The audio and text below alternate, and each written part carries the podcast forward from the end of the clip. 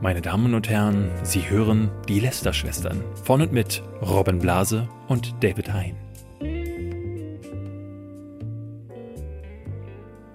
Eine Woche nicht lästern, Robin. Ich weiß ehrlich gesagt nicht mehr wirklich, wie das geht.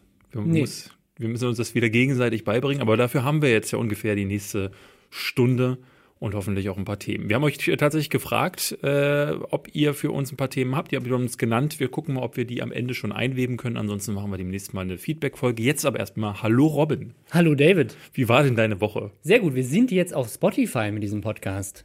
Super, damit haben wir äh, drei Sachen äh, er erreicht. Soundcloud, iTunes, äh, Spotify und jetzt habe ich aber die, die Frage auf Twitter noch bekommen, werden wir demnächst auch auf dieser sein? Das äh, konnte ich und wollte ich gar nicht beantworten, weil Da muss man sich genauso anmelden wie bei Spotify. Das ist genauso ein Prozess. Da musst du dich auch erst äh, Ja. an irgendwelche Leute über ein Formular wenden und so. Das ist ein bisschen komplex. ich glaube aber so bei drei Plattformen muss man jetzt langsam sagen, also gerade dadurch, dass Soundcloud überall erreichbar ist, Ja, äh, wird es Zeit, dass, dass ihr euch einfach entscheidet. Und es gibt ja auch ein ASS-Feed. Also du, du kannst es theoretisch in jeder anderen Podcast-App auch nutzen. Wir sind auch auf podcast.de und auf all diesen anderen. Ich habe tatsächlich gerade überlegt, was ist ein ASS-Feed äh, und dachte, das heißt doch Ass. Bis mir auffiel, dass du eigentlich R, ja, du, du bist ja der Englisch, R. der Englischsprecher von uns bei der Ass-Feed. Was ist der das gute wäre sehr Ass-Feed? lustig. Ähm, das erste Thema für diese Woche Ja. ist eins, das ich hatte ich die Tage schon getwittert. Ähm, oder beziehungsweise ich möchte ganz gerne nochmal auf letzte Woche zu Mhm. sprechen kommen. Äh, da hatten wir ja so ein paar YouTube-Themen. Ähm, das hat sicherlich den einen oder anderen vergrault, der sich jetzt mit YouTube nicht so auskennt. Wir werden aber, und das möchte ich hier nochmal festhalten, in diesem Das hören die Podcast- doch alle jetzt nicht mehr. Die sind alle weg. ja, genau, aber äh, ich würde gerne noch mal sagen, dass wir hier hauptsächlich Themen gerne auch bearbeiten wollen, die uns beschäftigen. Und das kann ne, äh, alles sein. Ich meine, wer uns äh, so ein bisschen kennt, so von den eigenen Kanälen oder auch von den Gemeinschaftsprojekten wie Nerdscope, dann ist es mal Games, mal Kino, eben auch YouTube. Aber ähm, wir wollen da irgendwie so ein bisschen offener bleiben. Dieses Mal geht es mal um Games. Das hatten wir nämlich bisher noch gar nicht. Ich, äh, da gab es diese Woche so ein Thema, das ist jetzt nicht groß aufgekocht. Äh, ist, glaube ich, auch gar nicht so wirklich nach Deutschland gekommen. Normalerweise hast du ja da ganz gerne mal einen Artikel bei der GameStar oder so. Und dann verbreitet sich das äh, wie ein Lauffeuer. Hier gar nicht. Äh, Ich hatte das zwar getwittert, aber es ist jetzt nicht groß äh, rausgekommen. Vielleicht auch, weil es so eine Sache ist, die immer wieder passiert. Äh, es war nämlich so, dass äh, Colin Mor Moriarty, äh, ein ehemaliger Mitarbeiter, ein ehemaliger Redakteur bei IGN, also eines der größten Popkulturmagazine in Amerika. Gibt Ja. auch seit ein paar Jahren ein deutsches Magazin, einen deutschen Ableger. Äh, und die sind da wirklich echt eine Hausnummer. Ähm, die dann, ne, wenn du groß bist im Business, bekommst du überall die Türen aufgehalten und dann hast du es auch ein bisschen einfacher, als wenn du jetzt für so eine kleine Klitsche, für Robins kleiner Spieleblog zum Beispiel schreibst. Ja, so habe ich angefangen. Die gab es ja wirklich. Ja. Die hieß Rob Bubbles Game Show, weil ich nicht wusste, was Game Show heißt. Okay. ja, ich hatte, ich hatte einen Kinoblog, der hieß ähm, Movieblog, ich glaube, sowas ganz, ganz äh, uninspiriertes oder so. Äh, und da habe ich auch meine Filmkritiken früher, beziehungsweise ich habe äh, ich hab ja mal so ganz retro angefangen. Ich habe zu Hause, den könnte ich vielleicht sogar mal irgendwann zeigen. Ich habe einen Ordner mit ganz vielen Seiten, wo ich meine Filmkritiken noch raufgeschrieben habe mit einer Schreibmaschine. Geil. Ähm, und dann so einen Kreis, den ich, äh, da ist das Wertungssystem, was ich von der GameStar einfach rauskopiert habe. und äh, den, da habe ich dann immer so wahllos Zahlen reingemacht. Äh, da ist äh, Titanic mit einer 99. Ein, Ah. Es gab die, die, äh, die ging nämlich von 1 bis 100. Und damals hatte ich gerade Titanic gesehen und war, die Liebesgeschichte fand ich eher so, hm, aber die Effekte und wie dieses Schiff unterging, das hatte mich so fasziniert als Kind oder Teenager, dass ich dachte, das ist der beste Film aller Zeiten, aber Finanziell hattest du damals auf jeden Fall schon einen guten Riecher. ja, hatte ich auf jeden Fall einen Riecher. Ähm, ich frage mich bis heute, was war der eine Prozent, der mich dann noch gestört hat, aber das ist das Ding mit Wertungssystemen. Äh, danach Zu wenig nackte Haut wahrscheinlich. viel Geschichte. Wir kommen mal zurück zum Thema. Es Ja. ist- war so, dass äh, Colin Moriarty die Geschichte erzählte von IGN und von Konami und von Lords of Shadow. Äh, falls das jemand von euch kennt, Lords of Shadow war das äh, Castlevania, was sagt man, Reboot, Remake, so richtig gerebootet hat es die Reihe ja nicht, weil jetzt nach dem zweiten Teil gab es es nicht nochmal, aber es war äh, von Mercury Steam, so eine Neuerfindung von Castlevania. Ich habe Lords of Shadow geliebt. Brillantes Spiel. Hast du es gespielt? Nö. Großartig. Dann haben wir uns Kann ja nichts zu sagen. diesbezüglich viel zu erzählen. Ähm, ist, du musst es dir so vorstellen, du kennst aber den Klassiker Castlevania, ne? Also ich kenne ihn, ich habe ihn auch nicht gespielt. Ja, ist ja auch nicht so schlimm, aber jeder kennt so dieses Bild. ähm, von dem Typen, der mit einer Peitsche durch die Gegend mhm. äh, springt und dann die Kerzen wegschlägt, äh, wo dann die Herzen rauskommen zum Teil. Und dann kämpfst du gegen äh, Dracula und so. Ähm, hat zusammen mit äh, Metroid das Met Metroidvania-Genre erfunden.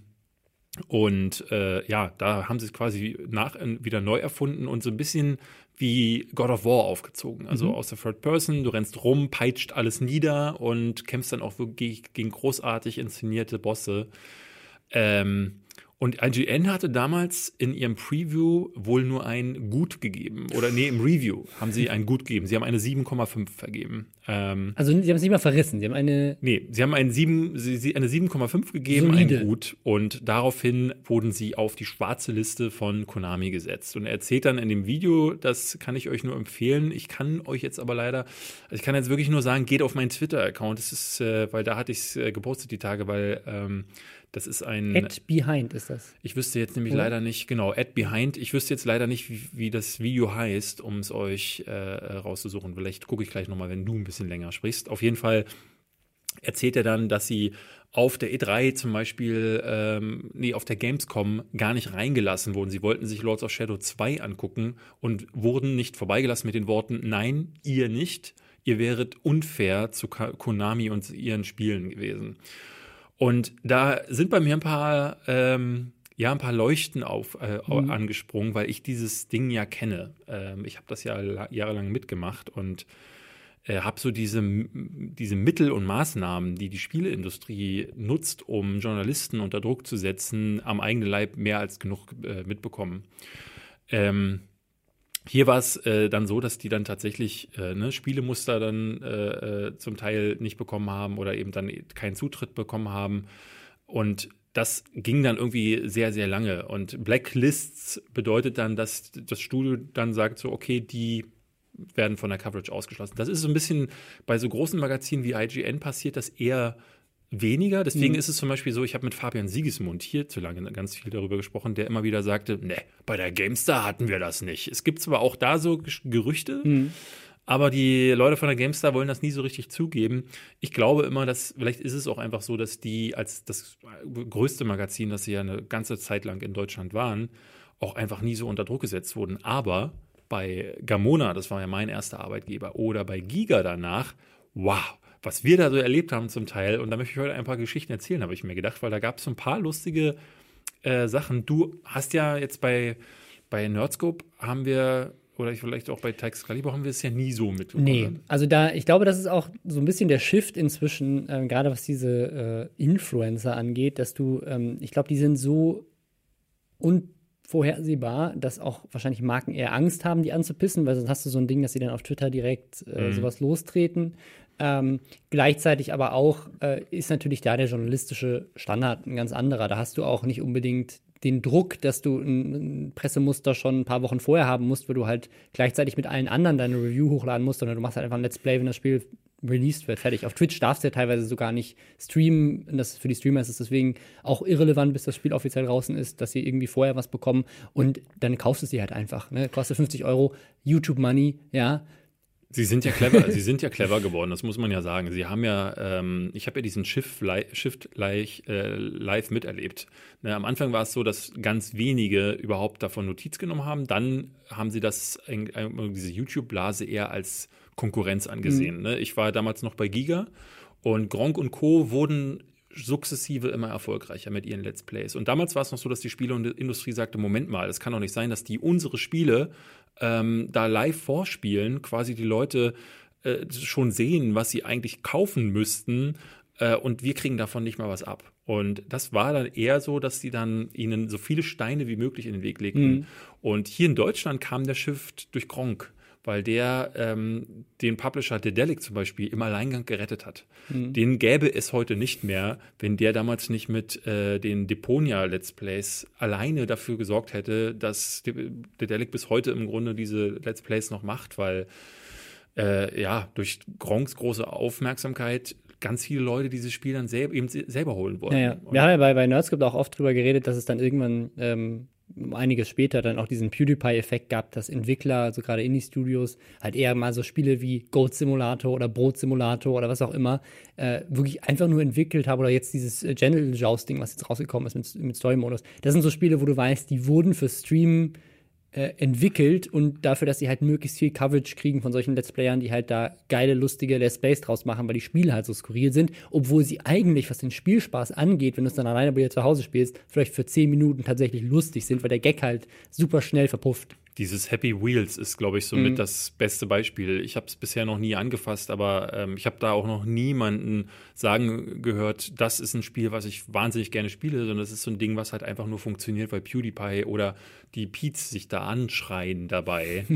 ähm, das ist halt äh, interessant, wie sie, wie sie, wie sich das entwickelt hat. Aber sie, sie sind halt clever insofern, dass halt äh, die mittlerweile wissen, welcher YouTuber mag was, mhm. welcher Streamer, ne, also einen Dom Tendo zum Beispiel Spiel gibst du halt einfach alles von Nintendo, äh, den Leuten, die gerne ballern oder sowas, ne? Marcel Skorpion, äh, Montana Black, das sind halt die Leute, die als erstes zu einem Call of Duty Event eingeladen werden.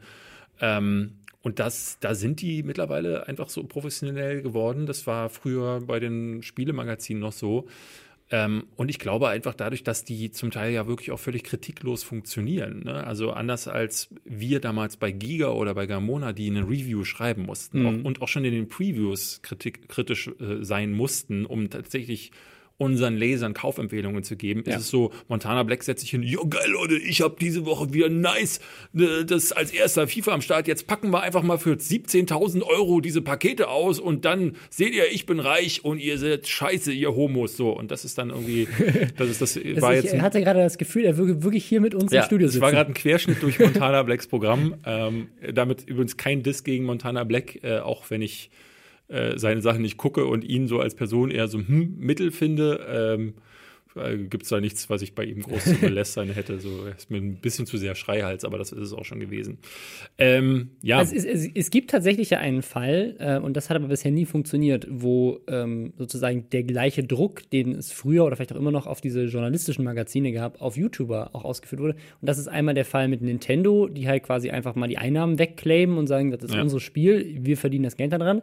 Oder, und das ist äh, zum Beispiel mit Jim Sterling ja öfters passiert, oder auch, glaube Total Biscuit, dass irgendwelche Entwickler, ja. die kritisiert werden, halt einfach das Video striken und sagen, wir haben das Copyright da dran, das, was du machst, ist äh, nicht Fair Use oder Journalismus oder was auch immer, du darfst das nicht zeigen. Bei PewDiePie ist es ja noch auch passiert. Ich habe das ja sehr kritisiert ähm, bei den, welcher Macher war denn das? Äh, da hatte er ja doch äh, im Zuge seiner rassistischen Äußerungen. Ach ja, von, ich glaube, Fire Emblem oder äh, sowas. Genau, das war der. Nee, war, nee, Fire Emblem? Das, das waren nicht, äh, irgendwas mit Fire. Äh, Firewatch. Firewatch. Das ja, waren genau. die Firewatch-Macher. Und da dachte ich mir dann so, okay, Moment, ähm, du kommst mit dieser rechte Frage äh, genau an dem Punkt, wo er Firewatch schon mit groß gemacht hat. Ja? Also Firewatch war ja schon ein guter Erfolg und da haben sie kein Problem damit gehabt und haben auch mit seiner Persona, die sich ja nicht wirklich geändert hat. Klar, so ein großer Outcry, den hat er vorher noch nicht äh, erzeugt, aber ich fand das schon ein bisschen daneben, dass du dann plötzlich deine Rechte einklagen willst. Das gab es bei Jim Sterling auch. Das, da hatte mhm. ich mal eine News zugebracht, der auch irgendwie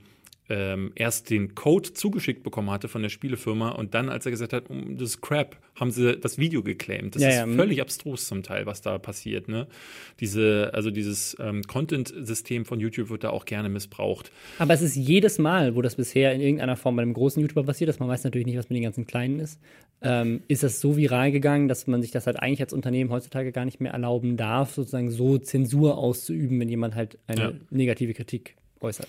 Ich hatte tatsächlich, ähm, falls das noch überhaupt noch jemand weiß, ähm, ich bin ja für den Webvideopreis äh, nominiert gewesen, viermal. Mhm. Das allererste Mal habe ich ihn abgelehnt und zwar für die Reihe Wie werde ich eigentlich Spieleredakteur? Da war ich für nominiert und hatte dann bei einer Nominierung dann aber gesagt, so Leute, ich habe ja diese Reihe gemacht und dann als letztes Video habe ich das Video gemacht, wie im Moment, werdet lieber nicht Spieleredakteur. Was dem Ganzen äh, vorangegangen war, diese Idee hatte ich schon bei Giga. Ne? Ich hatte in dem Jahr davor ja noch bei Giga gearbeitet und dann ist so dieser Giga-Bruch passiert, äh, der ja mittlerweile auch zur Genüge aufgearbeitet wurde und habe da währenddessen schon für meinen Kanal, der ja so ad hoc entstand, hatte ich diese Reihe äh, produziert und ungefähr ein Vierteljahr später, also so drei Monate danach, ich, bin ich nachts äh, äh, trunken nach Hause gekommen und wollte den letzten Teil aufnehmen. Wir haben nicht daran gedacht, dass ich einfach gar nicht vor die Kamera sollte in diesem Zustand und habe mich völlig besoffen ausgelassen gegen die Spiele, äh, also gegen das Business und gegen den Spiel Job des Spieleredakteurs und habe mir das am nächsten Morgen angeguckt und dachte, wow, also das kannst du auf keinen Fall veröffentlichen, aber das, was ich da sage, ist eigentlich richtig. Und dann habe ich mich irgendwie im letzten Video dazu entschlossen zu sagen, nee, Moment mal, werdet eigentlich lieber nicht Spieleredakteur und habe dann so mit Fabian Siegesmund noch so ein Interview gemacht und ich glaube, das kam für viele damals super komisch rüber, aber das sind so im Grunde äh, ne, ich wollte, wollte eigentlich so eine Service-Reihe machen, aber da haben sich all die Dinge, die sich aufgestaut haben, äh, irgendwie äh, entladen. Ich, das ist heute sicherlich als Spieleredakteur, weiß ich gar nicht, wie es ist, weil ich ja schon Jahre keine mhm. mehr in diesem klassischen Ding bin, aber da haben wir wirklich Sachen erlebt, die von Nötigung bis zu Bedrohungen, also Bedrohungen so von wegen, ne, ähm, was es halt ganz, ganz häufig gab, waren so Sachen, äh, gerade in diesen kleinen Online-Magazinen, dass die Werbeabteilung nur ein Zimmer weiter saß. Ne? Und die haben halt den ganzen Tag telefoniert, mit Capcom zum Beispiel, nennen wir jetzt mal irgendeinen Namen, äh, haben gesagt so, ey, ihr bringt doch im halben Jahr euer, äh, euer Game Monster Hunter raus und wie wäre es, wenn ihr da eine Werbung schaltet? Im gleichen Zeitraum haben wir eine Preview geschrieben oder eine Review, haben das Spiel aber verrissen. Mhm. Und dann ruft natürlich Capcom und sagt: Moment mal, wir haben gerade 15.000 Euro ausgegeben, um Werbung auf eurer Seite zu schalten. Das geht aber nicht. Und da passierten ganz viele Sachen, die, äh, die, die wo ich nicht mal sicher mhm. bin, dass sie rechtens äh, äh waren. Und, Höchstwahrscheinlich ähm, nicht, nee. Das ist immer das große Problem gewesen bei diesen Magazinen, dass sie halt ähm, abhängig waren von Werbung aus derselben Branche. Ne? Also ja. Das ist halt, ich weiß nicht, wie das bei einem Automagazin oder so geregelt ist, aber die haben ja meistens auch selber auch Autowerbung da drin mhm. oder so. Äh, es ist halt, äh, wenn wenn es halt Werbung von Nivea, das haben wir immer gesagt, holt doch Werbung ran, die nichts mit Spielen zu tun hat. Aber das ist natürlich auch schwierig. Fingerwund gespielt, Nivea. Ja, ne, die, die, du, du musst halt immer so sehen, die Werbetreibenden, die fragen sich natürlich, was soll ich bei Giga zum Beispiel. Ja, ja. Ne? Das ist klar, du hast eine junge Zielgruppe, aber sie ist, sie ist hauptsächlich männlich. Da kannst du schon mal mit Beauty-Produkten Produkten gar nicht kommen. Und dann hast du vielleicht mal Glück, dass der Red Bull sagt, naja, aber die, die saufen doch alle Energy Drinks, wenn sie, ganz, äh, wenn sie sieben Nächte äh, auf der Lahn wach bleiben müssen. Bei denen werbe ich. Aber das ist in den seltensten Fällen der Fall gewesen. Und dann gab es halt viele, viele Situationen, viele Telefonate, die ich auch führen musste. Ich war bei Gamona ja leitender Redakteur, später bei Giga Chefredakteur. Und dann sind die natürlich immer bei mir durchgekommen. Ich habe mit Fabian mal darüber gesprochen, dass ich gemeint habe, du bist halt immer nur in Anführungszeichen Redakteur gewesen, dann sind bei dir vielleicht auch einfach diese Telefonate gar nicht angekommen. Mhm. Ähm, bei äh, einem Publisher, den es heute nicht mehr gibt, deswegen kann ich ihn, glaube ich, ganz einfach nennen, ist THQ. Den gibt es in mhm. der Form nicht mehr. Mittlerweile gibt es THQ Nordic und äh, ich hatte mal ein super Verhältnis zu den beiden PR-Jungs, die THQ damals betreut haben. Aber wenn es da Probleme gab, dann hatte ich die ganz, ganz schnell am Ohr. Ne? Und das war dann wirklich so, die haben, ich erinnere mich an einen Fall, da hatten sie uns die Version von Red Faction Gorilla mhm. oder Gorilla ja, ja. Mhm. hatten sie uns äh, relativ frühzeitig zugeschickt. Und äh, da haben sie dann immer wieder angerufen und wollten wissen, äh, wie denn so, ne, äh, so ganz Gespräch fing so an, na Jungs, wie geht's euch so? Und du wusstest damals als äh, Redakteur schon immer so, okay, die rufen jetzt nicht an, um nach deiner Befindlichkeit zu fragen. Mhm. Ne? Und irgendwann kam dann die Frage, sag mal, der zuständige Redakteur, wer ist denn das eigentlich? So, und da hast du gesagt, so, ey, pff, äh, ehrlich gesagt, geht euch das nicht an, weil sie natürlich wissen wollten, hast du das einem äh, Redakteur gegeben, der als kritisch, kritisch gilt oder der die Reihe schon kennt mhm. und ne, also als Chefredakteur oder als jemand, der dann diese Muster verteilt, versuchst du ja Leute auszuwählen, die ungefähr, ich damit, ne, du wirst, würdest jetzt jemanden, der Sportspieler hast, nicht das neue FIFA geben, das ja, ist der Reihe gegenüber unfair. Aber äh, wir haben schon versucht, äh, auch zu gucken, ne, weil wenn sich jemand beworben hat, der meinte so, ey, ich wollte schon immer mal Red Faction spielen, habe aber die Vorgänger nicht gespielt, kann das ja auch eine frische Sicht auf so einen Titel sein. Ja, ja. Mhm.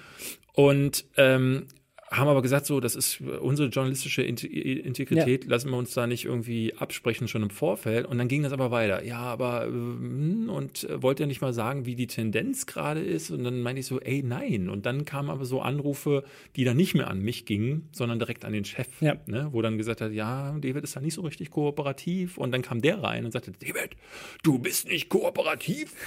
da muss man dazu sagen, gerade bei Gamona hatten wir damals einen Chef, ähm, da sind Olli und ich, äh, Olli hat ja mit mir damals mhm. gearbeitet, äh, auch wirklich geflüchtet, weil der war wirklich einer, der sich lieber hinter die Leute mit denen ge gestellt hat, mit denen er sich gut stellen wollte, als hinter sein eigenes Team. Ne? Und wir haben immer mehr auf den Sack bekommen für dafür, dass wir journalistisch integrer sein wollten, ähm, als äh, dass wir irgendwie ne, sein Backup bekommen hätten. Mhm. Ich bin ja damals äh, final auch gegangen, weil er einfach die äh, die die Wertung für StarCraft schon versprochen hatte, für StarCraft 2 schon versprochen hatte an Blizzard und ich setze mich drei Tage hin, teste das über Tag und Nacht, komme mit einer Wertung rein und er sagt, nö, nee, wir geben eine andere Wertung, die, äh, die habe ich denen schon so, so durchgegeben. Was ist, das, was ist das denn hier? Ähm, aber es gab so ein paar Situationen, wo ich selber auch auf der Blacklist gelandet bin. Mhm. Ähm, eine Situation, meine, meine, äh, meine zwei liebsten Situationen, Bethesda ist zum Beispiel ein Kandidat gewesen, da hat es häufig Probleme gegeben, ähm, weil der Typ, der das gemacht hat, ähm, der heute äh, tatsächlich auf Influencer-Seite arbeitet. Ja, ähm, mhm. Der, weiß, äh. Der, der, war da relativ, der war da relativ, äh, der hat da nicht viel Spaß verstanden, ne? Und mhm. äh, der hatte, wir hatten ein Spiel Hunted The Demon Forge hieß das. Das war so ein Koop-Gemetzel, das äh, in der ersten Preview-Version schon, es sah halt aus, du wusstest, oh, 0, 0815. Wirklich, Grafik war meh, das Spielprinzip war meh und alles, alles war meh an diesem Ding. Ne? Und ähm, heute mit in Hindsight kann man auch sagen, es war halt einfach ne, das Ding. Hindsight ja. wäre auch voll der geile Name für ein Format. Für, für so ein Retro-Format, ja. Ne? ja. ähm, Heute kann man, das hat 60er-Wertungen gekriegt. Und damals kamen wir halt raus. So, und ich war ja schon immer so, wie ich heute bin. Wenn du mich fragst, wie findest du mich, dann sage ich dir, du bist cool oder du bist scheiße. Ne? Mhm. Und so war es halt auch. Und dann standen wir da draußen mit etablierten Redakteuren, ähm, unter anderem jemand auch von der GameStar. Und lästerten über dieses Spiel, was wir gerade gesehen haben. Dann kam der Typ von Bethesda dazu und sagte, und Jungs, was sagt ihr? Und alle so, ja, also das Ding hat auf jeden Fall Potenzial. und also diese eine Mechanik, die sie aus Gears of War entliehen haben, ne, vorher noch so, was ist ja, das ist ja übelster Gears of War Rip-Off in Scheiße. Und dann haben alle das so gesagt. Und ich habe, so wie ich das heute auch, ne, wenn wir, wir werden ja nach dem ja, Kino immer. Nach dem ja. Kino. Mhm. Äh, nach Presseverführungen werden wir immer von den Filmverleihern gefragt, und man landet auch dort auf Blacklists übrigens, ja, ja. Mhm. wo man dann nicht mehr eingeladen wird zur Presseverführung. Sag ich, entweder gehe ich an denen vorbei, weil ich weiß, der war so mies, ich kann denen jetzt nicht mhm. ins Gesicht sagen, dass ihr Film äh, Rotze war, oder ich sag's ihnen halt einfach. Ähm, und da ist es äh, auch so gewesen. Da meinte ich dann so, ach, das, das ist nichts. Ne? Ich war noch gar nicht zu Hause. Das war in München der Event. Ich bin noch gar nicht zurück gewesen. Da hat der Chef mich schon angerufen und meinte, ähm, David, also du bist nicht mehr eingeladen zu Bethesda-Events. Das war dann die, die, eine Story. Ich durfte dann mich nicht mehr mit Bethesda-Sachen auseinandersetzen. Und meine Lieblingsstory ist aber zu Risen. Mhm. Risen kam raus, äh, ne, es wurde angekündigt. Damals war ja so ein bisschen die Hintergrundgeschichte Arcania, dieses vierte Gothic äh, mhm. von Joe Wood, ist damals eine Katastrophe gewesen und alle guckten auf Piranha Bytes, die ihr nächstes Spiel machen. Und ich wurde eingeladen zur äh, Roleplay Convention, die ist ja einmal pro Jahr und da hieß es, man könne das das, erste Mal spielen. Also hat man mich dahin geschickt. Ich bin dahin mit meinem Block Papier, habe mir ein paar Sachen angeschaut und hatte dann meinen Termin. Solche Termine, die laufen immer gleich ab. Ne? Du kennst sie ja auch von der Gamestar, mhm. äh, Gamescom. Ist ein Raum, da sitzen dann die Entwickler, zwei, drei und dann meistens einer, der so ein bisschen der Sprecher ist, das ist meist der PR-Mann der sagt dann, hallo meine Damen und Herren, das ist unser Spiel, das sind die Features, jetzt spiele ich Ihnen das kurz mal vor, noch Fragen. Ne? Da war es so, in dem Raum sehr, sehr eng, sehr, sehr laut alles, äh, stehen fünf Leute von Piranha Bytes plus Björn Pankratz, äh, dieser Typ mit der Glatze und dem Ohrring, vielleicht kennst mhm. du den. Äh, Björn Pankratz, äh, wie beschreibe ich den? Wie ein bisschen wie der, der Typ. Pirat. Wie der Typ aus der Sesamstraße, der in der Mülltonne wohnt ähm, und die ganze Zeit grummelig ist, ohne jetzt auf das Mülltonne, aber so der immer so grummelig ist. So der, der, Oscar, ich, hab, ich, ich sehe ihn nur selten, ich sehe ihn nur selten lächeln. Ähm, und aber auch sehr wortkarg. Ne? Und äh, begrüßte mich so mhm. halb. Äh, ich setzte mich hin. Dann war da dieser Rechner und er ließ mich dann darauf gucken und sagte, ja, das ist, äh, das ist Risen, äh, unser neues Spiel. Ähm, wenn du Gothic kennst, dann weißt du, das ist so das Spiel, was wir machen, was wir können. Und das machen wir jetzt auch mit Risen. Und äh, du startest hier am Wasser. Dann sah ich dann diesen Typen, der dann natürlich wieder in Ohnmacht äh, ja, gefallen namenloser war. Held. Namenloser Held ist am Strand. Äh, wir hauen eine Krabbe kaputt, gehen rüber zum NPC. Ähm, er haut den weg äh, beziehungsweise redet mit dem, lässt sich eine Quest geben und sagt so, ja, das ist äh, essentiell, was ich dir zeigen kann. Noch Fragen?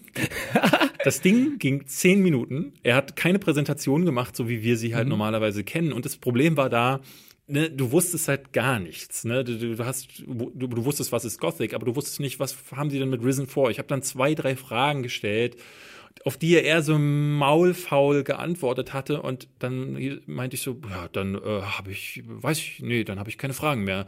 Dann so, ja, dann der nächste bitte. Dann haben sie den nächsten reingelassen. Ich bin völlig verwirrt raus, stand dann vor dieser Bude und dachte, ja, aber ich kann ja so jetzt nicht nach Hause fahren.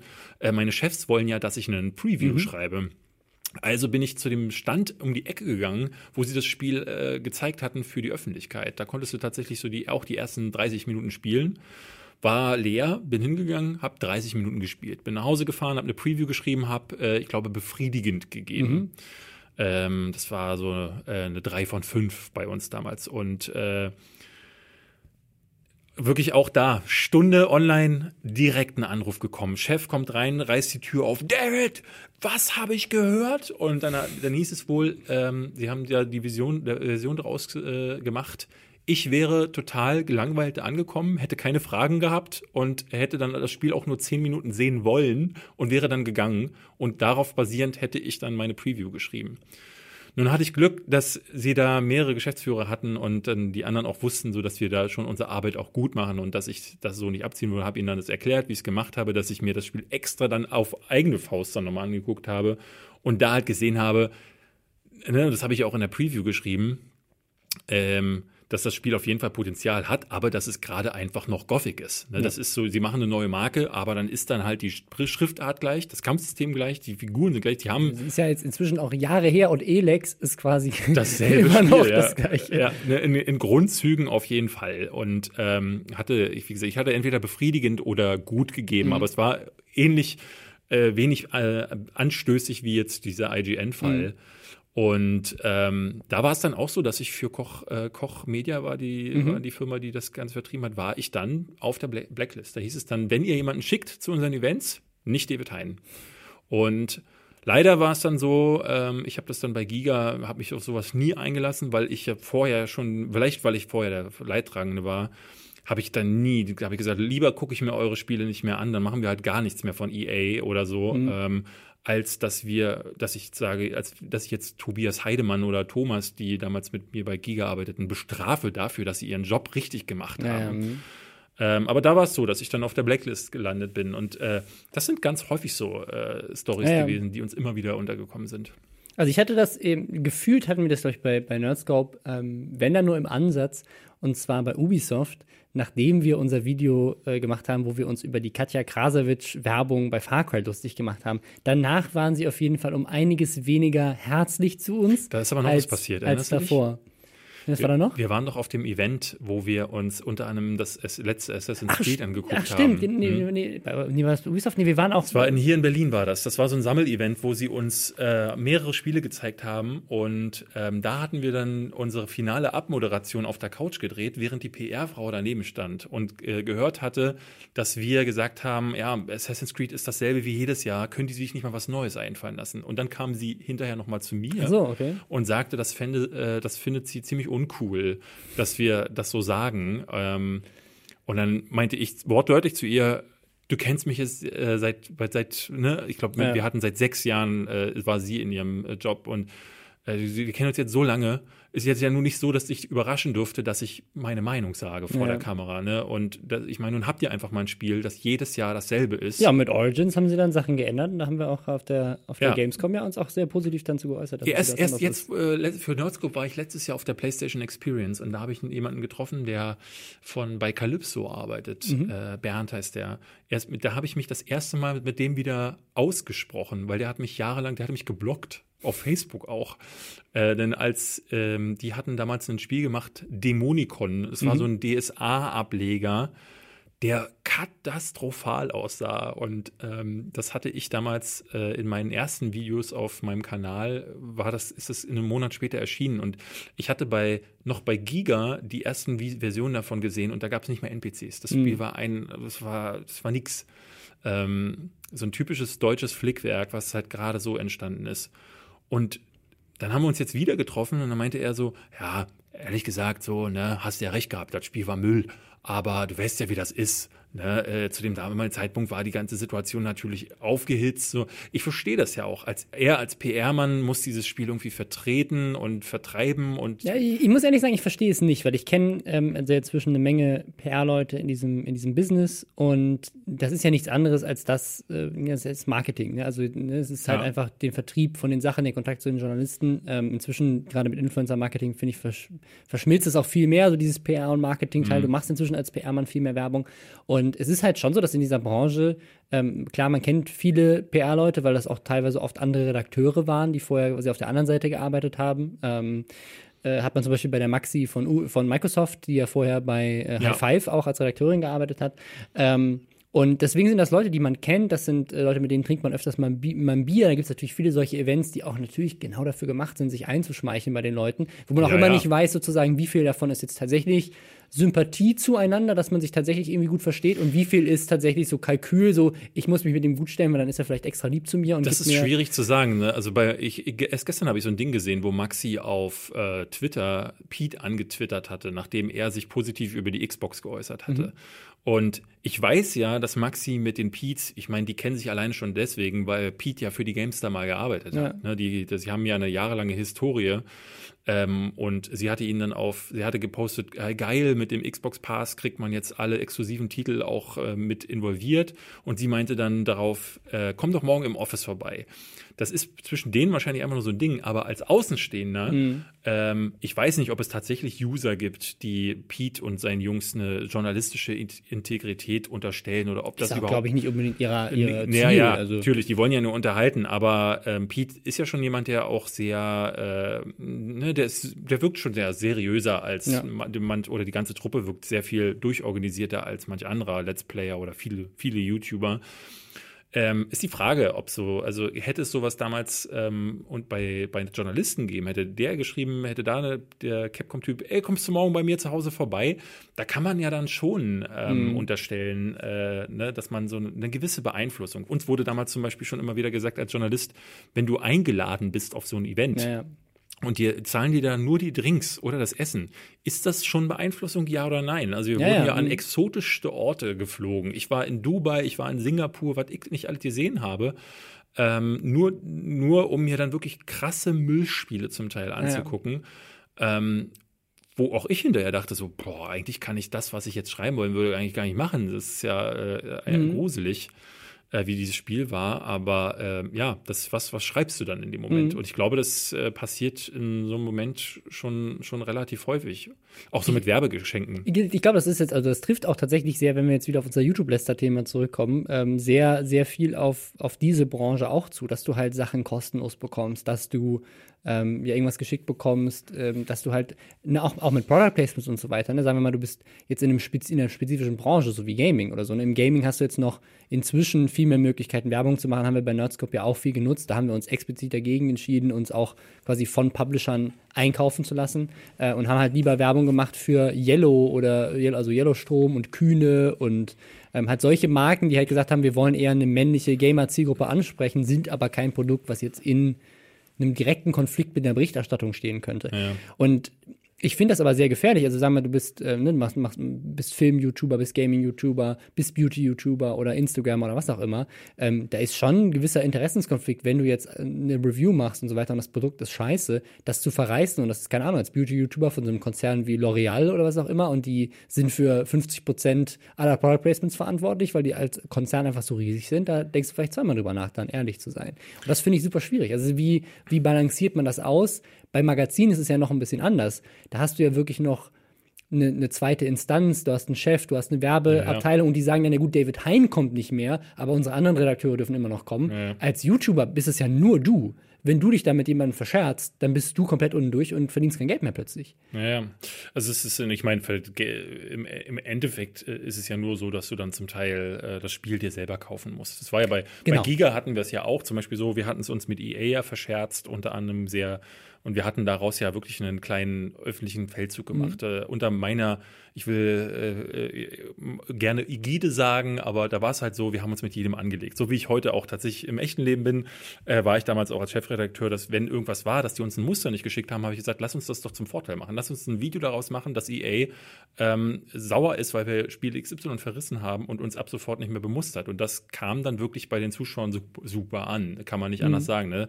Äh, so würde ich hätte ich es auch als YouTuber äh, äh, danach gemacht. Ähm, denn ich finde es schon wichtig, dass dann die Leute wissen, dass solche Machenschaften dann sind, bloß weil das eine Spiel schlecht ist. Ich fand das immer uncool, dass dann so diese Animositäten entstanden sind. Wie gesagt, irgendwo kann ich verstehen, dass ein PR-Typ an einem Spiel ne, der, der, muss dann ein Jahr oder anderthalb Jahre äh, doktert er daran rum, schreibt jede Woche blödsinnige Pressemeldungen, die irgendwie ne, dann diesen werblichen äh, Beitext haben. Ich würde sowas zum Beispiel nicht machen wollen. Wir hatten damals immer so die Angst, das war nämlich das typische, der typische Wechsel. Als ja. Spieleredakteur bist du irgendwann als PR-Typ gelandet. Mhm. Und ich dachte immer, Gott, oh Gott, wenn ich mal bei irgendwie einen von diesen kleinen Klitschen landen müssen, die wirklich nur so Rotzspiele haben und muss dann die da ein Jahr lang anpreisen, Hilfe. Ne? Und wenn du dann dein Herzblut da reinmachst, ist ja wie wenn wir ein Video machen. Ja, ja. Und dann veröffentlichen wir das und dann wird es von äh, anderen in der Kritik zerrissen. Klar geht dir das an die Nieren und klar mhm. reagierst du dann zum Teil anders, als es äh, sein müsste. Deswegen kann ich das verstehen.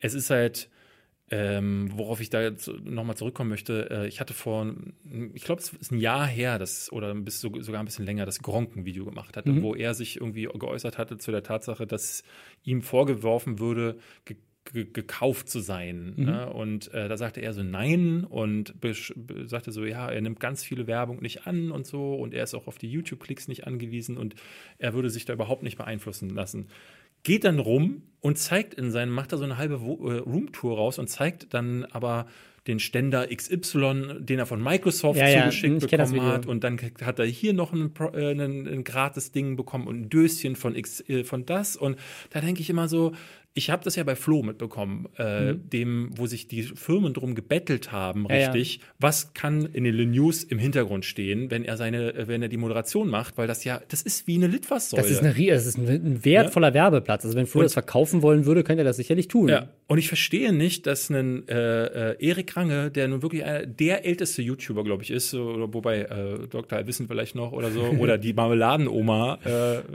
aber der nun wirklich das, das Wissen und die mhm. Erfahrung haben haben sollte, dass natürlich das äh, schon eine gewisse Beeinflussung äh, von den Publishern ist und er da auch locker mitspielt, ne? dass mhm. er da, äh, dass er sich da ähm, das Zeug schicken lässt. Ich meine, was, was, genau, das, das ist bei meiner Frage. Was ist denn die Lösung? Also man kann es ihm natürlich vorwerfen, dass ihm das vielleicht nicht so bewusst ist oder dass, er das, dass ihm das bewusster sein sollte. Aber gleichzeitig ist die Frage, was ist die Konsequenz? Schickt dir jemand irgendwie so eine, so eine Statue und sagst du, nee, nehme ich nicht, schmeißt nee, aus dem Fenster? Ich glaube, darum geht es nicht. Ich glaube einfach nur, ähm, ich glaube, das ist vielleicht dir selber dessen bewusst zu sein, ähm, weil das wirkte nicht so, als wäre er es. Mhm. Ähm, und der, die, wenn du dir selber dessen bewusst bist, gehst du da vielleicht auch noch mal ein bisschen anders mit um. Ich kann es auch nicht sagen, aber äh, mir zum Beispiel wurden immer wieder Sachen geschickt, die ich jetzt nicht immer wieder bei Instagram präsentiere. Okay, ich nicht, ja, ja. Ne? Mhm. Also das ist halt so ein Ding, jedes Mal, wenn irgendjemand was bekommt, ähm, und sei es nur ein Spielemuster, heute erst habe ich vorhin gesehen, Tinendo gepostet äh, bei Twitter, äh, danke äh, Square Enix äh, für Dragon Ball Fighter, äh, Fighter Z, was heute bei ihm angekommen ist.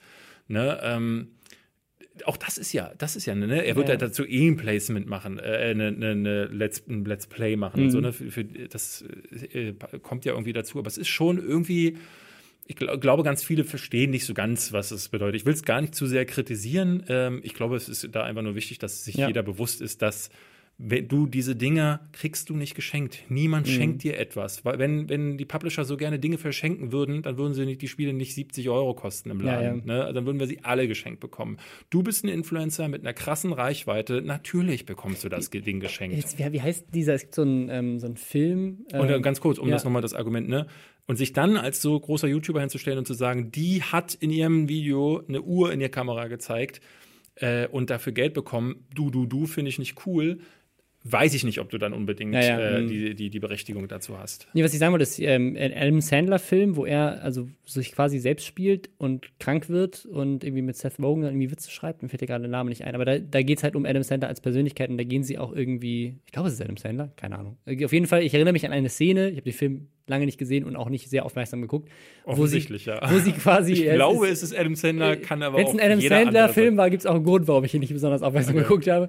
Äh, auf jeden Fall gehen sie in sein, in sein Haus rein und äh, gehen in seine Garage und die ist halt voll mit den teuersten so Elektrogeräte, Jetskis, Skier, halt alles so super toll, weil er meint so, ich bin halt eine reiche, berühmte Persönlichkeit. Die Leute wollen, dass ich diese Geräte benutze und irgendwie halt habe und deswegen schicken sie mir den Shit. Ich sehe das ja selbst. Ja. Ich habe das ja äh, selber schon mitbekommen. Ähm dass äh, ich Sachen äh, zugeschickt bekommen habe, ungefragt. Ja, und das höre ich immer wieder auch von anderen, ungefragt. Leute, die zum Teil einfach so Sachen twittern. So, ich hatte vor einem halben Jahr mal gepostet, ähm, äh, hier äh, die, die, äh, meine Kopfhörer sind weg. Mhm. Am nächsten Tag schreibt mir ähm, eine Firma, hier willst du nicht unsere äh, Kopfhörer haben. Mhm. Ähm, und die hatten aber gleich dazu gesagt, weil ich äh, darauf ja immer bestehe, dass ich sage so, ey, wenn ihr das macht, seid euch aber bewusst, dass ich die dann nicht teile oder poste ja. und so. Aber die meinten aber, das ist okay.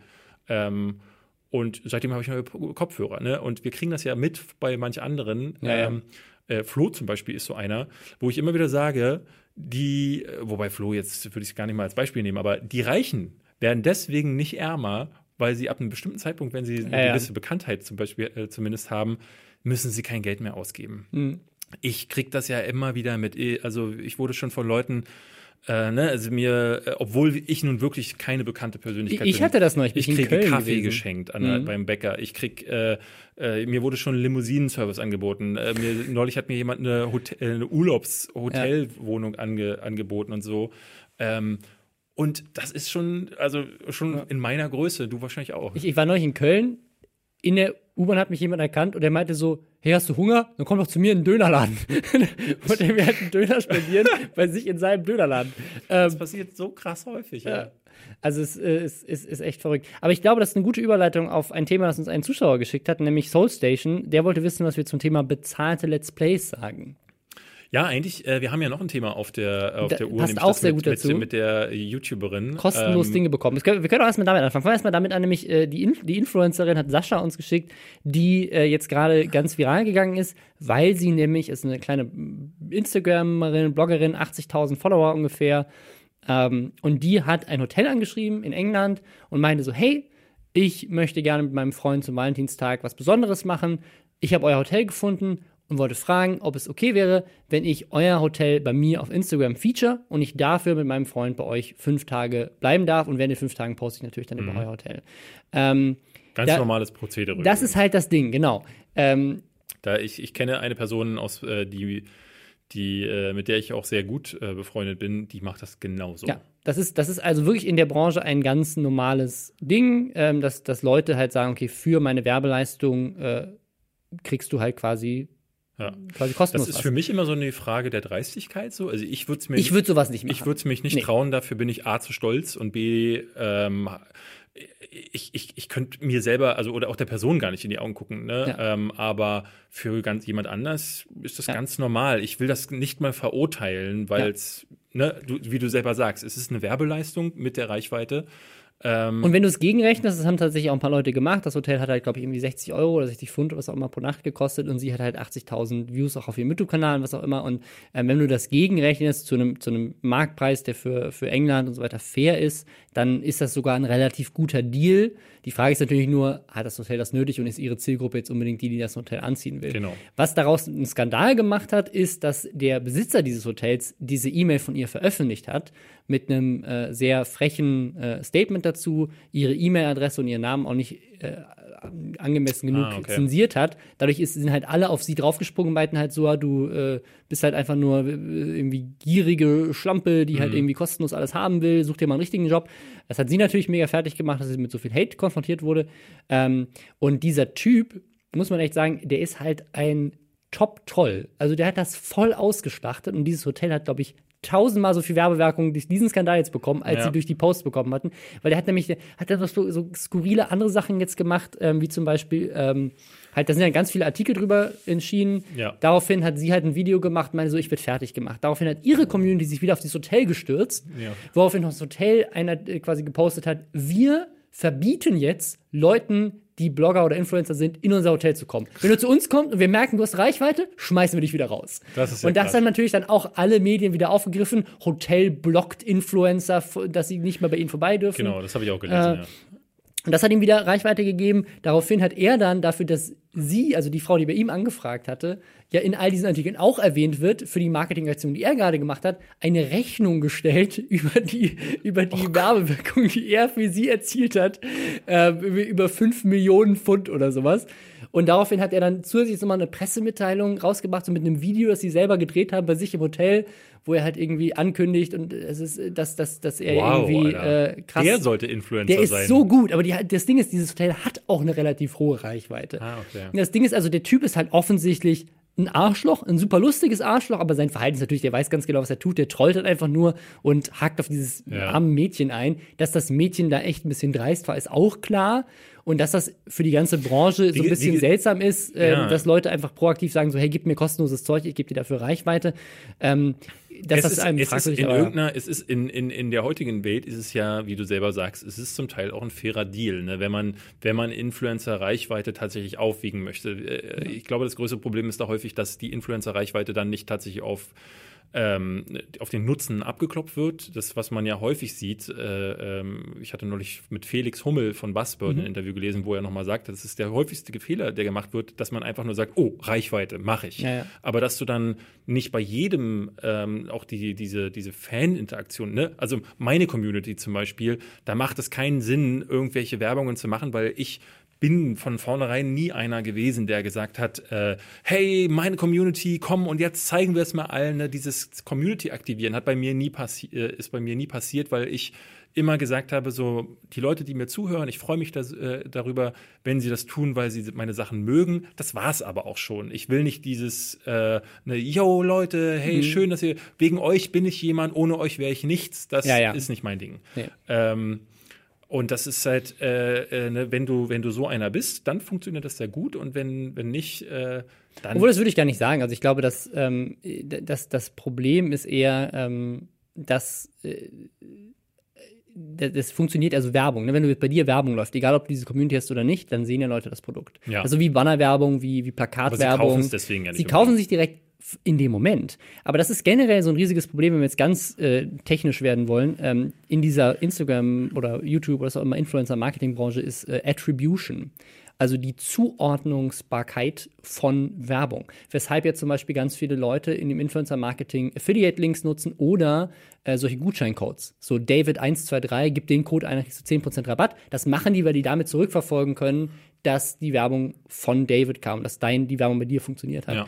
Es ist aber halt mega schwierig. Zum Beispiel die Lochis sind ja die Spokes, Testimonial, was auch immer, People von Mercedes. Hm. So, die Lochi-Zielgruppe, da ist niemand, der überhaupt Auto fahren darf. Genau, und das Ding ist aber, äh, ich schätze mal, das ist die Logik von Mercedes, das sind alle Leute, die so früh mit dieser Marke konfrontiert werden, die die Marke als cool ansehen, die vielleicht in einem, also irgendeiner der Eltern guckt vielleicht auch Lochis und kauft sich deswegen Mercedes, aber so sowas wie ein Autokauf, du gehst ja nicht wie bei Bibis Duschschaum in den Laden und kaufst dir jetzt morgen einen Mercedes, weil du ihn gestern gesehen hast. Das kostet 100.000 Euro. Ja, oder du gehst durch einen Shoppingladen und sagst, ach, das Auto ist schön, nee, das ist noch besser, ah, nee, jetzt nehme ich genau. doch das. Und du kaufst du ein Auto, Auto, im Kopf ja meistens schon ein Bild von deinem ja, Auto. Also du hast, du hast, du erreichst natürlich auch Leute, die in diesem Kaufentscheidungsprozess vielleicht an einem anderen Punkt sind und sowieso ein neues Auto brauchen. Ja. Aber die meisten Leute, die du mit solcher Werbung erreichst, sind Leute, die sich vielleicht das nächste Mal in zehn Jahren ein Auto kaufen. Ah, okay. Und da ist halt dann die Frage, inwiefern hast du die Markenbotschaft und dass sie die Marke cool finden, sozusagen früh und über einen langen Zeitraum bei ihnen sozusagen integriert und hast als, bist als Marke wahrgenommen worden um dann in zehn Jahren das Auto zu kaufen. Das Problem ist nur, es ist halt überhaupt nicht zurückzuverfolgen. Mhm. Und deswegen, das macht es so schwierig, den eigentlichen Wert von Werbung allgemein, aber gerade auch bei Influencer-Marketing nachzuvollziehen. Bei Internetwerbung ist es ein bisschen einfach, wenn du auf einen Banner klickst und dann kommst du auf die Website, dann weißt du, ach, okay, der Klick kam vom Banner. Aber auch bei Fernsehwerbung, so es sei denn, du machst irgendwie eine Umfrage, woher weißt du, dass die Person jetzt im Aldi äh, den neuen Joghurt gekauft hat, mhm. wenn sie im Werbung, in der Werbung gesehen hatte, oh, es macht voll die tolle Verdauung. So, es ist super schwierig, Werbung zuzuordnen. Das äh, deswegen ist das, das, ist immer eine Debatte, aber das gilt halt für alle Werbeformen. Man sagt ja auch, dass so, so, äh, so äh, ne, bei viralen Kampagnen zum Beispiel. Äh, letztes Jahr, Ende letzten Jahres war ja dieses Konrad-Video, wo äh, Dojo, diese Berliner Werbeagentur, dieses ehrlichste Werbevideo mhm. der Welt, vielleicht hast du das gesehen, wo sie quasi eine WhatsApp-Nachricht des Konrad-Chefs äh, gezeigt haben, der dann so Sachen sagt wie, hey Leute, wir müssen mal wieder richtig cool werden. Und seine WhatsApp-Nachricht spielen sie dann nach mit Schauspielern und so. Und die ist wirklich, wirklich gut. Ähm, Und die Frage, die sich da viele immer stellen, ist, ähm, hat das wirklich eine große Werbewirkung? Weil äh, die, die, die eher noch die Annahme ist, dass dieses Video zwar viral geht mhm. für die, was es irgendwie macht, aber dass das Produkt dann in den Hintergrund rückt, sondern eher so, da die Leute darüber reden, hey, hast du schon das Ding gesehen? Jetzt heute ist so ein Ding auch wieder von Dojo mit SSIO äh, CEO äh, hat äh, für John Reed, also für McFit, äh, mhm. ein Ding gemacht, wo er einen Song von sich nochmal umgeschrieben hat, von 0,9 in 9,9. Und ne, da, ich glaube nicht, dass du auf dem Schulhof dann stehst und sagst so, ey, hast du das Ding gesehen mhm. für John Reed, wo ich jetzt nur 9,90 Euro zahle pro Monat, sondern die werden, ey, diese geile Werbung mit SEO. Ja, ja. Ähm, ist halt die Frage, ob das dann tatsächlich so den großen Werbeerfolg hat. Äh, denn du hast es ganz häufig ja so, äh, bestes Beispiel, Rings. Mhm. Rings ist der meistgeklickte Trailer letztes Jahr gewesen zu, also das, äh, das äh, The Ring mhm. äh, Sequel. Ähm, wahnsinnig erfolgreiche Werbekampagne. Der Film lief auch gut, aber man muss jetzt sagen, ähm, Stephen King's S, das Remake, hatte jetzt keine vira äh, viralen Kampagnen. Ist zwar auch mit einem krassen Marketingbudget gestartet und die haben ja auch alles Mögliche versucht, unter anderem mit uns auf Dr. Mhm. Freud. Aber ähm, man muss schon sagen, äh, dass, dass bei, bei Rings dafür, dass sie da mehrere virale Erfolge hatten mit ihren Videos, ist das jetzt kein Millionenerfolg geworden. Also ja, jetzt äh, driften wir aber zu sehr ab. Wir, drif wir driften sehr ab. Ich, ähm, ich, glaube, ich würde, würde äh, nochmal zurückkommen auf die Dame im Hotel. Ja. Wir haben es ja im Grunde schon gesagt, es ist gängiges Prozedere, muss jeder für sich entscheiden. Ich bin ja jemand, der das für sein eigenes Wohlempfinden und sich am nächsten Morgen in den Spiegel angucken kann, auf also selbst mir hat gestern neulich einer unter meinem Video für, für Divinity geschrieben, ey, warum ist jetzt kein Affiliate-Link darunter mhm. zu dem Spiel? Und ganz viele sagen mir immer, David, warum bist du, bist du dumm? Das ist so einfach, einen Link zu machen. Aber ich, auch selbst da schäme ich mich schon, ja, wenn ja. ich das mache. Also ich, ich, ich finde es super spannend. Ich hab, wir haben das für Nerdscope ein paar Mal gemacht, weil da war es halt wirklich, also als wir bei Funk raus sind, sozusagen klar, wir müssen das irgendwie finanzieren. Und da bin ich tatsächlich rausgegangen, habe Marken proaktiv angesprochen und gesagt, hey, das ist Nerdscope, wollt ihr es kaufen? Genau. Asus ähm, war zum Beispiel, glaube ich, genau, so technische so, Marken, Genau, so ein paar Leute, die halt, haben, also keine Spielepublisher, das war für uns klar. Wir wollten das, ne, und das, so sind ja dann auch einige Nvidia, der Kooperationen entstanden, ja. genau. Ähm, also einige der Kooperationen, die wir hatten, sind entstanden über solche Pitches, wo sie gesagt haben, wir kaufen jetzt erstmal ein, ein Placement und machen es nicht komplett. Genau. Ähm, aber das war so unser Ziel und das, äh, da war es mir schon mega unangenehm, irgendwie Unternehmen anzuschreiben und zu sagen, so, hey, kauft uns. Äh, wir haben aber jetzt gerade, habe ich für den WDR so eine Reportage gemacht zum Thema in Instagram und Fake Instagram-Accounts. Mhm. Und da hat der, ähm, der Frederik, der 1Live-Reporter, der so ein Selbstexperiment gemacht hat, kriegt er es hin, mit gefakten Likes, also mit komplett gebotteten mhm. Followern, Marken zu überzeugen, bei ihm zu kaufen. Er hat 40 Unternehmen angeschrieben, einfach proaktiv, ähm, innerhalb von einer Woche.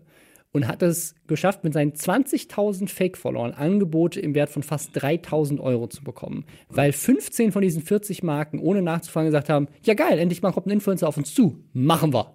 Ja. Und das, das hat mir so ein Zeichen gegeben, so, also wo ich, wo ich dachte so, hm, vielleicht hätten wir da doch aggressiver sein müssen und hätten Nerdscope viel leichter finanziert bekommen, weil wir einfach gesagt hätten so, ey, Ficker, gib uns Geld. Ich denke mir, jedes Mal, ich denk mir jedes Mal, wenn ich da einige Influencer-Püppis sitze, äh, Instagram-Püppis sehe, die mit 14.000 äh, Instagram-Followern mehrere tausend Euro äh, da rausschlagen. Und ich, ich habe ja, ich habe ja fast 100.000 auf äh, mhm. Instagram, aber ich, bei mir ist es ja alles, ich nutze ja nicht mehr Hashtags, weil ja, ja. bei mir, ich mache, ich nutze es, um Bilder zu posten, wo ich Lust habe, die zu teilen, aber mache da ja auch nicht dieses persönliche Ding draus. Ähm, und denke mir dann auch immer, warum machst du das eigentlich nicht? Oder äh, auch ein äh, Beispiel ähm, bei Podcasts mhm. habe ich gehört, ähm, äh, unter anderem von Ines und Leila, die ja auch ihren Sexvergnügen-Podcast haben und ja da auch schon Werbung gemacht haben, ähm, dass du da was du da an Geld verdienen kannst, Robin. Wir, ich ich ja, sag ja. dir, wir müssen das hier noch ein bisschen weitermachen. Wir werden stinkreich mit diesem Podcast. Das, das, das Ding ist das nur. Ist, muss ähm, nur jemand erfahren. Genau, das ist das Ding. Ich glaube, bei Podcasts ist es genau das. Da musst du wirklich proaktiv rausgehen, weil ja. ähm, anders als bei YouTube oder Instagram ähm, es da, glaube ich, weniger Marken gibt, die da wirklich drauf gucken. Da musst du wirklich zu der Marke gehen und sagen: hey, guck mal, wir haben X Hörer und würden gerne Y Euro dafür verdienen. Ich glaube auch mit so zwei Spinnern, die nur am Lästern sind. Wer will schon mit Lästern in Verbindung gebracht Übrigens, werden? Übrigens, die heutige Folge wird Ihnen präsentiert von Lästert. Die, die Lester, diese Lester-Folge wird von Volvic äh, präsentiert. Mm, ich mm. trinke gerade dieses gute Wasser. Oh, der Hass spült sich richtig schön runter mit diesem klaren Wasser aus deutschen Bächen. Sehen Sie Marken, hier könnte Ihre Werbung vorgelesen werden. Wir hatten, ja, wir, hat, Stimme. wir hatten ja von Soul Station ähm, ein, äh, jemand, der mich äh, auch schon lange auf meinem mhm. Kanal begleitet und auch bei äh, Dr. Freud immer wieder vorbeikommt. Der hatte auf Twitter eine Frage zu, unter dem Hashtag Lester-Schwestern. Mhm. Da könnt ihr uns gerne immer wieder Feedback oder auch Fragen stellen. Äh, der hatte unter anderem geschrieben, was wir denn von bezahlten Let's Plays halten. Ähm, er empfand das tatsächlich, glaube ich, so wie ich es rausgelesen habe, als Pest zum Ja. Teil. Ähm, ich persönlich muss sagen, ähm, weil wir ja auch schon solche Sachen gemacht haben bei, bei Dr. Freud oder so. Äh, du, du Ja, weniger Let's Plays, aber ja. Genau, also- weniger Let's Plays, aber eine bezahlte Ja. Placements. Ähm, es ist meiner Ansicht nach die, die Form von, also wenn es vernünftig gekennzeichnet ist, die Form von Inhalt, wo man dann sagen kann, äh, du kannst relativ einfach äh, den, den Kanal durchfinanzieren und musst dann nicht irgendwelche unlauteren Dinge machen. Ne? Und kannst vor allen Dingen dafür sorgen, dass auch guter Content entsteht. Hand of Blood ist für mich ein hervorragendes Beispiel dafür, was man mit dem Geld, was einem dann zum Teil geboten wird. Und wir haben es auch mit, der, mit dem Game of Thrones Video Ja. von Sky so gemacht, wo, wo wir gesagt haben, wir stecken uns am Ende lieber weniger in die Tasche, ähm, als zu sagen, wir nehmen das Geld, machen, das, Ja. stecken das komplett in die Produktion und gucken, was bleibt am Ende übrig, damit ein schönes Video bei rumkommt. Ja. Das ist, macht Hand of Blood auch. Machen auch, äh, äh, glaube ich, mehrere so. Ähm, und das ist dann, Weißt du, dann wird dann der Zuschauer auch vom Müll-Content äh, bewahrt, wenn dann eben ein bisschen mehr Geld da ist. Dann, dann muss vielleicht eben nicht, müssen nicht drei Videos pro Tag Ja, kommen. Gut, bei Let's Playern ist es sowieso so. Ich glaube, das ist das Problem. Ich glaube also, dass ähm, ein bezahltes Let's Play, also das, solange es keine bezahlte Review ist, ne, und quasi eine Meinung eingekauft wird, sondern einfach nur klar gekennzeichnet und der, Sp der spielt halt ein Spiel, was er vielleicht sonst nicht spielen würde oder was er vielleicht so oder so ges ge- gespielt hätte und die Marke ist drauf reingefallen. Ich meine, Let's Plays sind ja sowieso meistens Ja. wertfrei, ne? Also ich habe, ich kann mich nicht entsinnen, wann ich das mal groß mitbekommen hätte. Jetzt, ich erinnere mich an Gronk und SimCity, was er abgebrochen hat, weil es zu buggy war. Ja. Aber in den seltensten Fällen äh, spielt einer das Spiel und sagt, boah, ich habe gerade überhaupt keinen Bock, dieses Spiel zu spielen, aber jetzt machen wir mal diese Tür hier Ja, auf. ja. Wow, da steht ein Gegner, der ist aber richtig schlecht. Sowas passiert also ja nicht. Deswegen, ne? ich finde es ich find's überhaupt nicht schlimm, ähm, wenn es zum Content passt, äh, authentisch ist. Und das Problem ist nur, du hast halt im, bei, bei Let's Plays, glaube ich, relativ wenig Optionen, das anderweitig zu monetarisieren. Und ich glaube, das ist generell so ein bisschen das Problem. Wir sehen halt auch viel mehr diesen bezahlten Content, einfach weil Google AdSense immer weniger Ja. Geld abwirft, weil so wenig Leute bereit sind, äh, zumindest prozentual gesehen, ähm, anhand der, der auf, auf Patreon zum Beispiel Geld auszugeben, Merchandise zu kaufen oder halt alle anderen Formen der Monetarisierung von kreativem Content irgendwie zu unterstützen. Was ich auch verstehen kann, weil man ist es ja inzwischen gewohnt, dass man alles kostenlos kriegt, gerade Unterhaltung. Man muss auch dazu sagen, und das ist der, der Part, der gerne unterschlagen wird, ist, dass die Gelder auch immer mehr werden. Ne? Also im Vergleich zu von vor ein Ja. paar Jahren, wo man we wenige hundert Euro für ein Placement bekommen hat, sind das mehrere zehntausend Euro, die Ja. man zum Teil heute, heutzutage bekommt. Und ähm, Also du verdienst, wenn du, wenn du ein gu guter YouTuber bist mit einer guten Reichweite und äh, ähm, da kannst du gut, kannst du sehr gut Geld verdienen. Da kannst du auch Ja, so reich werden, dass Unternehmen dir dann äh, Sachen schenken, Autos schenken. ja, es sind auf jeden Fall mehrere tausend Euro, die da zum, Ja. zum Teil rumgehen für Videos. Also ich sage das ja immer gerne sehr offen, das habe ich auch in anderen Videos gesagt, also man, man kann das meistens so rechnen, das sind ungefähr 50 bis 80 Euro TKP, also Tausender Kontaktpreis. Ähm, das hat irgendwo, eine, das ist irgendwo gegrenzt, also du, halt- du kannst nicht 10 Millionen Views machen und kriegst dann 10.000 mal 80 Euro. Ja. Ähm, aber bis zu so ein paar hunderttausend Views kannst du schon davon ausgehen, dass jemand so 50 bis 80 Euro, mal ein bisschen weniger, mal teilweise bei so einem Julian Bam oder so einem ganz großen Kanal vielleicht auch ein bisschen mehr als 80 Euro ähm, pro 100.000 Views bekommt. Das heißt, bei 100.000 Views reden wir also von 5.000 bis 8.000 Euro, die man damit verdienen kann. Das ist, wenn man jetzt ein paar Produktionskosten abrechnet und so weiter, ist Nicht das ungefähr, ist es ein Monatsgehalt vielleicht, ne? Für, eine, für eine selbstständige Person, die auch noch Krankenversicherung, was auch immer davon zahlen muss. Ähm, aber klar, wenn jemand halt irgendwie so zwei, drei, vier Placements im Monat macht und vielleicht 200, 300, 400.000 Views hat, dann kannst du davon auch ein sechs, sechsstelliges äh, nettes Einkommen haben. Ja, eben. Also das ist schon das, äh, und das ist, wird häufig, äh, ne, also muss man auch mal wieder sagen, äh, die Argumentation ähm, blei ist nämlich dieselbe geblieben. Das, das ist das, was Ja. ich häufig ähm, daran kritisiere, äh, weil ich ganz häufig unter den Videos immer noch lese, aber die müssen doch davon leben. Und äh, bei, bei, bei Nerdscope war das zum Beispiel auch so eine Sache, wo die Ja. Leute sagen, die müssen doch davon leben. Bei uns war es halt so, dass wir halt ein wirklich mehrköpfiges Team Ja, hatten. also wo die Send wir hätten auch an, wir hätten, wir mussten nicht davon leben, aber wir hätten halt was anderes gemacht. Ja, wir hätten nicht Nerdscope machen Ja. können. Das ist, das, das ist halt das Ding. Aber es lese ich halt auch bei manchen YouTubern, die halt, wo ich weiß, dass die mehrere Ja, ja. 10.000 Euro im Monat bekommen. Ähm, und wenn dann darunter steht, der muss doch von irgendwas leben, das ist halt so, weil, weil die die Zuschauer einfach nicht aufgeklärt wurden, dass aus den 400 Euro, die du am Ja, Anfang bekommen hast, mittlerweile 40.000 Euro pro Monat ge geworden Das, das sind. war ja das, was so auch viele kritisiert haben an dieser Rechnung, die Julian Bam da aufgemacht Ja. hat, die ja auch noch völlig inkorrekt war. ja, mehr, Ähm, mehr als inkorrekt. Und äh, der, bei dem weiß man Wo ja, du halt sein Haus siehst. Du, er filmt das in seinem Haus, ein Haus, das sicherlich zwei Millionen gekostet hat. Und, und wir wissen, wir beide wissen ja, was Ja. für Beträge in seiner Größe rumgehen. Ja, ja, klar. Ne? Und also auch wenn er sagt, er hat ein Team und es, ne, ich, ich Hat glaub, er ja auch, ist ja okay. Ich Also, glaube ihm auch, dass er, ne, wir, wir, wir haben es ja bei Nerdscope, wie gesagt, auch gesehen, dass, äh, dass es äh, auf jeden Fall, dass, da wird ein ganz großer Batzen abgehen, aber der arme Junge wird nicht davon äh, Nein, Hunger leiden nein, nein. Also- Also, Julian Bam hat ordentlich Kohle.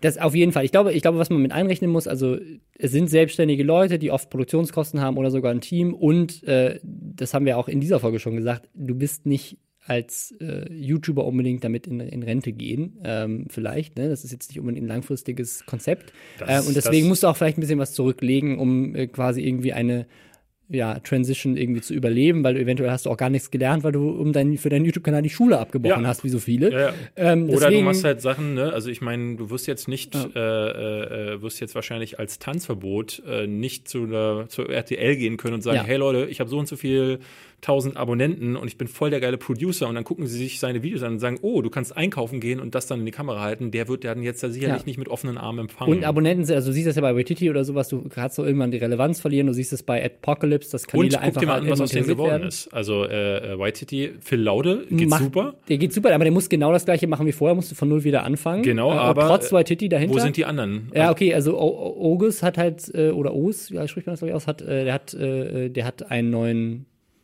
der eine hat so Firma mehr, gegründet, mehrere sozusagen, der nutzt, der nutzt sozusagen seine, seine Erfahrung als YouTuber, um damit Marken äh, sozusagen zu beraten. Aber wer es halt überhaupt nicht geschafft hat, ist TC. Ja. Der ist halt komplett hinten runtergefallen. Und der war gefühlt der, der äh, äh, noch der beliebteste aus der Runde war. So hatte ich immer gedacht, weil er halt der, der, der Sch- Schönere in der Runde war, dachte ich immer, der, der wird die Mädels anziehen.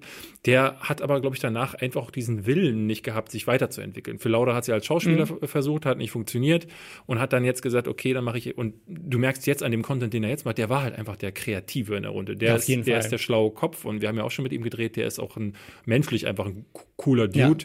TC äh, äh, habe ich einmal kennengelernt, der war nicht mal in der Lage, Hallo zu sagen. Ähm, also scheinbar scheint er auch nicht der coolste Dude zu sein. Und O's war immer so ein bisschen raus, dass der jetzt Ja. so seine eigene Startup macht, das, äh, das passt irgendwie zu dem. Aber ne, man kann nicht sagen, dass die ehemals größten YouTuber aufhören und haben es dann geschafft. ja, ja, ja. Ne? Also das ist jetzt nicht so, dass die dann eine Karriere haben, die von der sie ewig zehren können. Die werden nicht mal zu Promi Big Brother eingeladen. Das funktioniert nur bei Aaron Troschke und auch nur, weil er schon mal durch das, durch die, ne, Der ist ja auch durchs Fernsehen bekannt weil er, nur eben, weil ja, er durch ja. das Fernsehding schon mal durchgewirkt wurde, weil alles, was das Fernsehen einmal hochgewirkt hat, wirkt es dann einfach wieder runter und das wird dann regurgitated, bis, bis wirklich die komplette Farbe raus ist aus Ja. der Kotze. Ja, also ich glaube, das ist, das, das finde ich ein schöner Schlusssatz. Lass es uns doch hier beenden. Das ist ein gutes, ein gutes Ende. Ähm, ich glaube, man kann zu all diesen Themen noch viel, viel sagen, aber wir haben noch viele Folgen vor uns. Genau, äh, wir haben äh, hier, äh, eins lese ich immer wieder, ähm, macht das doch bitte sehr, sehr lange. Ähm, Robin ist halt nicht mehr der Jüngste Ja. und Ich habe vor äh, allem ein Kind. Das muss. deswegen weiß man nicht, wie lange der, der es hier noch macht, aber danach hole ich Ja. mir einfach dann wechselnde Gas Gaststars mit ne, KS Freak. Freak, ja. der, der kommt als erster und vielleicht so als Stammmitglied. Schauen wir mal, was so alles passiert. Ja, seid, seid gespannt. Wir wünschen euch einen schönen Start in den Februar. Ist nächste Woche schon Februar? Nö, es kommt, glaube ich, sogar noch eine Folge Scheiße. vorher. Mist. Wir Verkackt. wünschen euch trotzdem einen schönen Start im. Februar.